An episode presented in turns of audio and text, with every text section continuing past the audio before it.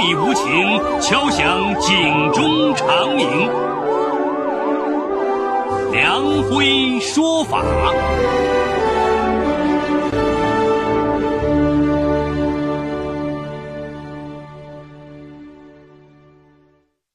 梁辉说法由上海故事广播与现代家庭杂志社联合播出。好故事，好声音。听众朋友，大家好，我是梁辉，欢迎收听梁辉说法。二零一六年三月，河南焦作妇女杨金凤找到记者，讲述了她女儿的惨痛遭遇。据她称，二零一二年十一月，她就发现女儿被人强暴，而她的第一个念头竟然是名节最重要。此后，懦弱的母爱在暴徒面前节节败退，她无数忍让换平安的招数都无法与残暴抗衡。三年后，他的女儿被施暴者活活打死。二十岁的女儿留在世界上最后的 QQ 签名是：“我想解脱。”今天我要给大家讲这么个故事，叫《恶棍追击下的花季少女》。法治故事耐人寻味，梁辉讲述不容错过。二零一二年十一月十二号中午，四十岁的杨金凤忽然发现女儿有些异样。在服装厂打工的女儿，以前午饭都在厂里吃，基本中午不回来。但这一天，她却急匆匆跑回来，一头扎进自己房间，直到下午上班时间到了也没出门。三点多钟，杨金凤敲门问她：“曹倩，你不舒服吗？”曹倩在里面含含糊糊的回答说：“我有点头疼，吃药了，没事。”曹倩是个懂事的孩子，她一九九五年出生，家里还有一个比她小四岁的弟弟。因为家庭条件不好，为了供弟弟读书，初中毕业后，她主动提出辍学。对此，杨金凤感到十分内疚。她和丈夫都是河南焦作人，丈夫好赌嗜赌，已经把原本丰厚的家业全部败光，仅凭杨金凤一人很难供养起两个学生。看着年纪轻轻的曹倩成了服装厂女工，杨金凤对她格外疼爱一些，经常对儿子说：“你姐啊，为了你牺牲这么大，你将来可一定得对你姐好。”第二天早上，曹倩正常去上班，杨金凤却发现一切都从那天开始不一样。几天后，曹倩披头散发的跑回来，一进门就呜呜的哭，任杨金凤怎么问，她也不肯说为什么。难道女儿被人欺负了？杨金凤心里一紧。十七岁的女儿已经落落大方。读中学就是公认的校花。住在这个破旧而市井的小地方，邻居的嘴都像刮风一样。如果不想成为各家饭桌上的谈资笑料，就必须时刻保持警惕。他决定悄悄到厂里面去问问。晚上，杨金凤到厂里面一打听，顿时火冒三丈。有一个叫曹小涛的男人，经常来找女儿。如果他在工作暂时不出来，曹小涛就开始站在门口大闹。门卫老头指着保安亭的破玻璃说：“这玻璃啊，就是他砸烂的。他家里厉害，没人惹得起。”杨金凤得知曹小涛曾经有多次犯罪入狱前科，他有妻子和一个五岁的女儿。听保安的口气，不仅曹倩怕，厂里负责人也怕。还有没有王法了？杨金凤决定带女儿去报警。她回到家里找曹倩，曹倩正在自己房间里换衣服，听见推门，吓得一哆嗦，赶紧拿衣服把身体遮起来。女儿以前不是这样啊。杨金凤有一种不祥的预感，他用力把女儿的胳膊扯开，发现她胸前、胳膊上竟然青一块紫一块。见再也瞒不下去，曹谦泣不成声地说：“我前几天被他那个，他还打我。”杨金凤心如锥刺啊！他这才知道，曹小涛事后威胁曹倩：“你以后要是不听我的话，我就弄死你弟。”弟弟曹磊当时正在读小学，是全家的命根子。曹倩回家后就丢掉了当天的内裤，指望靠忍气吞声感动他停止作恶。可曹小涛得寸进尺，这几天更加肆无忌惮的骚扰他。杨金凤本能的想到，女儿出了这么大的事儿，名节不保，这可怎么办？其次，他也很担心，像曹小涛这样恶贯满盈的人。说不定真敢对曹磊做出什么不好的事来。儿子要是发生什么不测，杨金凤真不知道自己该怎么活下去。就在杨金凤魂不守舍、不知如何是好的时候，丈夫曹小慈回来，明显精神亢奋。他告诉杨金凤，碰到了同村的曹小涛，还请我抽了几口。一听说对方就是曹小涛，杨金凤差点晕倒。听老婆说了前因后果后，曹小慈也很生气，马上去质问曹小涛。曹小涛辱骂道：“你哪里管这么多事儿？我没有骚扰你女儿，明明是你女儿喜欢我。”曹小慈肺都气炸，当即打电话叫老婆和女儿过来对质。这时，曹小涛叫了几个人，把曹小慈一顿暴打。曹小慈满身是伤的爬起来，也曾想过报警，可是，一想到女儿被强奸，曹小慈怕丢人，走到警务室犹豫再三，又默默回来。而杨金凤最大的担心就是此事传出去，对女儿名声不好，女儿很有可能会因此嫁不出去。杨金凤立马开始殚精竭虑地给他找个婆家，同时，杨金凤叮嘱儿子，上学放学一定要与同学结伴而行。二零一三年三月的一天，杨金凤在外面收摊回来，已是深夜。他发现女儿不在家，电话也打不通。凌晨时分，曹庆哭哭啼啼地跑回来，杨金凤的头嗡的一声大了。曹小涛又找你了。曹健哭着说：“他来敲门，声音特别大，我要是不给他开，他就外面大喊大叫。”杨金凤无法保护女儿，感到深深的无力。可悲的是，即便在这时，杨金凤所做的也只是加快给她找婆家的进程，而没有报警。很快，杨金凤在临县给曹倩找了一户婆家。男方家境殷实，男孩随家人在焦作市区经营一家饭店。和曹倩见过几面，对他十分满意。两人交往一段时间后，决定在二零一四年五月一号举办订婚宴。期间，杨金凤曾听到过曹小涛打电话给曹倩。他明确告诉他自己要结婚了，希望他不要再缠着自己不放。四月三十号早上，杨金凤骑电瓶车去亲戚家走动，顺便通知他们女儿要订婚的事等他回到家，发现女儿再次失联，杨金凤急坏了。在当地，订婚宴的规模与婚礼相差无几，双方亲朋好友都要参加，女儿不见了，怎么交代呢？他发动家里所有亲戚给曹倩打电话、发短信，以死相逼。可是过了心急如焚的一夜，第二天女儿的电话还是一片无法接通的忙音。早上九点多钟，女儿的婆家人敲锣打鼓的来上门，杨金凤心里清楚，女儿多半是被曹小涛掳走。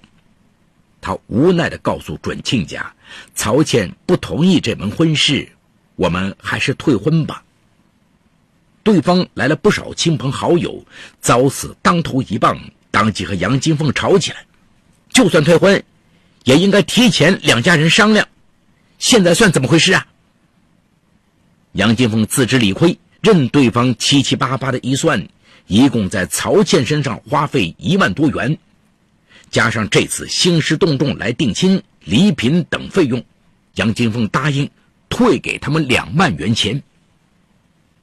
五月三号，曹倩终于回家，杨金凤看着他面色枯槁，想骂他又心疼，气得大哭一场。夜里。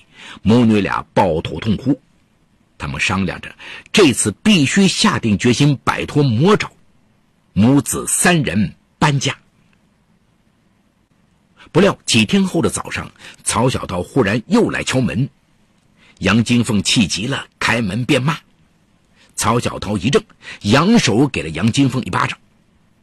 杨金凤怎么也没想到一家人被他欺负成这样，他步步退让，到今天。他非但不领情，居然还敢动手打他。曹小涛骂道：“你今天要是不让曹倩跟我走，我杀你全家！”杨金凤被打得蜷缩成一团，毫无还手之力。打伤杨金凤后，曹小涛拽起已经懵了的曹倩就走。杨金凤艰难地爬起来，发现自己的额角被曹小涛踢得鲜血直流。他一个人去诊所包扎。当时他唯一的庆幸是，曹磊不在家，否则连小儿子都要被打。第二天，杨金凤终于接到曹倩打来的电话，她哭着说：“妈，我在外面找了一份工作，暂时不回去了。”随后，曹倩再次失联。不料，曹小涛的母亲忽然找上门来。他进屋就责备杨金凤教女无方，勾引他的儿子不走正道，让他赶紧叫女儿离开曹小涛。杨金凤气得两眼发黑，他一把撸开衣袖，给对方看他被曹小涛殴打的淤青。你看看，这都是被你儿子打的，他还要杀我全家！你们再这样欺人太甚，大不了鱼死网破。曹小涛的母亲自讨无趣，只得离开。杨金凤每每想到女儿正在遭受的一切，都心如刀绞。曹小慈也很痛心，几次试图从曹小涛那里得到女儿的下落。二零一四年年底，夫妻俩多次到焦作市区找过女儿，无数次拨打女儿的电话，却一无所知。二零一五年年初，曹小慈吸毒被抓，被送到焦作市戒毒所强制戒毒。三个月后，下落不明的曹倩忽然打电话给杨金凤，她在电话里欣喜若狂地说：“妈，曹小涛被抓了。”原来曹小涛因寻衅滋事被警方逮捕，判处六个月有期徒刑。曹倩终于脱离了魔爪。杨金凤喜极而泣，让他赶紧回家。曹倩到家已是半夜，虽然灯光并不明亮。杨金凤还是看到女儿脸上有旧伤，她心疼的抚摸着女儿，哭道：“明天咱娘俩就去外地，让他再也找不到咱们。”第二天一早，杨金凤把儿子托付给自己的姐姐照顾，她带着女儿来到北京。几经辗转，杨金凤和曹健在一家工厂找到了工作，母女隐姓埋名，勤巴苦做。每个月可以存下三千元钱。工厂的宿舍很破旧，母女俩住在一起。杨金峰这时才知道，被曹小涛掳走的这段时间里，女儿被逼在外面卖淫，只要曹倩稍敢反抗，就往死里打。母女俩一起洗澡的时候，曹倩给母亲看她的臀部、背上被打伤的痕迹，还有烟头烫的痕迹。她用烟在我身上摁灭，我疼得嗓子都哭喊哑了。听着女儿的诉说，杨金凤浑身颤抖，泪流不止。她后悔女儿被强奸后没有马上报警。逃离曹小桃魔爪的半年，是母女俩仅存的幸福记忆。他们一起干活，一起吃饭，一起睡觉，给曹磊打电话时抢着说话。杨金凤筹划着在北京找个踏实可靠的小伙子，把女儿嫁了。家庭条件都不重要，只要他对苦命的女儿好，他就心满意足了。他们怎么也没有想到。曹小涛出狱后，再次阴魂不散一般的找到了曹倩。原来他通过曹倩的一个小姐妹弄到了曹倩的手机号，用微信手机定位找到她的大致位置。于是他来到北京，在曹倩打工的地方转悠。二零一五年十一月，曹倩和一名女工一起逛街，一出门猝不及防撞见曹小涛。他吓得一声尖叫，掉头就跑。曹小涛三两步就追上他，说：“曹倩，你要是不跟我走，我一定会杀了你弟弟，还要等你爸出来引诱他吸毒，到时候你知道后果。”曹倩当场嚎啕大哭。他也大约在那个时候决定回到焦作，哀求曹小涛放过父亲。十二月二十七号，曹倩对母亲说自己的胃不舒服。又正好赶上老家的同学结婚，要回去休养几天再过来。杨金凤千叮咛万嘱咐之后，将女儿送上了火车。二十八号凌晨，正在熟睡的杨金凤突然接到女儿的电话，电话那头竟然是曹小涛。我把曹倩的头打破了，现在他在医院里抢救，有生命危险，你赶紧回来看看吧。杨金凤惊得一下子从床上滚落下来。曹小涛声称打他的理由是因为曹倩在外面谈恋爱。杨金凤欲哭无泪，连夜赶回家。晚上七点多，他终于在医院里看到女儿。此时，浑身插满管子的女儿已经全身是血，惨不忍睹，被医院宣布脑死亡，颅脑三级损伤，鼻骨骨折，颅底骨折，头骨塌陷。全身骨折多达十六处。二十九号晚上九点，曹健被拔掉呼吸机，宣布死亡。之后，曹小涛向焦作市中战区刑警大队投案自首。杨金凤痛不欲生啊，一再对人说，如果最后知道女儿在威胁之下又回来见曹小涛，他一定会报警。曹倩的 QQ 签名上只有一句话：“我想解脱。”那是他在北京见到曹小涛之后留下的。曹倩死后，警方的询问笔录显示，案发当晚，曹小涛先是用铁板凳，后来抡起床头柜朝曹倩的头部猛砸。杨金凤伤心地对记者哭诉：“曹倩被迫卖淫，还不断地受尽他的暴力虐待，他才不到二十岁呀。”二零一六年一月三十号。被强制戒毒的曹小慈回到家中，此时杨金凤躺在病榻上，曹磊无奈辍学。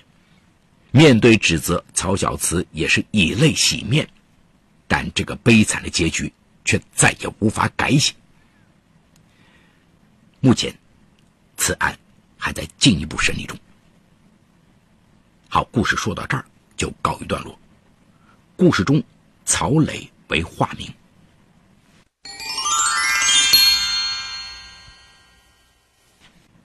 这是一起性质极为恶劣的案件，被告人曹小涛性格暴虐、残忍无情，他向无辜弱小的曹倩伸出罪恶之手，而周围的人竟然对此听之任之，没能采取任何有效的措施制止这种暴行。曹倩只是一个残弱的花季少女，她面对拳脚相向、暴行加深，根本无力反抗。周遭人的行径。更让他忍气吞声，不断退让，直至命丧黄泉。首先，我们必须严肃的谴责曹小涛的行径。曹小涛违背曹倩的意愿，以暴力手段强奸曹倩，其行为构成了强奸罪。根据我国刑法第二百三十六条的规定，应当处三年以上十年以下有期徒刑。其次，曹小涛使用暴力强迫曹倩多次卖淫，其行为构成强迫他人卖淫罪。根据我国刑法第三百五十八条的规定，强迫他人卖淫的，处五年以上十年以下有期徒刑，并处罚金。曹小桃多次实施强迫卖淫的行为，构成强迫卖淫罪的法定加重情节，应当处十年以上有期徒刑或者无期徒刑，并处罚金或者没收财产。在曹倩逃脱无望后，曹小涛竟然使用铁凳砸、床头柜抡，将曹倩殴打致死，其行为构成故意杀人罪。根据我国刑法第二百三十二条的规定，应当判处死刑、无期徒刑或者十年以上有期徒刑。天网恢恢，疏而不漏，曹小涛必须为自己的暴行承担法律的严惩。其次啊，我们同情曹倩的悲惨遭遇，对于他的苦难，他的父母亲人甚至周围的知情者都具有不可推卸的责任。在曹倩一开始被曹小涛百般骚扰时，父母明知自己的女儿有异样，却不去深究到底在女儿的身上发生了什么；而他们得知了女儿的遭遇后，居然也选择了默默忍受，甚至企图隐瞒事实，快速将女儿嫁给老实人，或者避而不见，逃往外地重新开始生活等种种手段来摆脱曹小涛。这种鸵鸟行径。不仅没能使得暴徒收手，反而换来曹小涛的变本加厉，有恃无恐。曹小涛的家人得知他的这种行为后，除了去找曹倩家人大吵大闹之外，对于曹小涛竟然也听之任之。我们同情杨金凤，但对于他为了所谓的名誉而一味忍让、一味隐瞒的行径，完全无法认同。对于曹小涛家人放任纵容和麻木态度，我们更是强烈谴责。面对暴徒，如果麻木不仁、冷眼旁观，那和帮凶并没有差别。我们也必须提醒年轻女性和他们的家人：等待暴徒收手，那只是痴心妄想。只有鼓起勇气保护自己、捍卫尊严，才能撑起头顶的天空。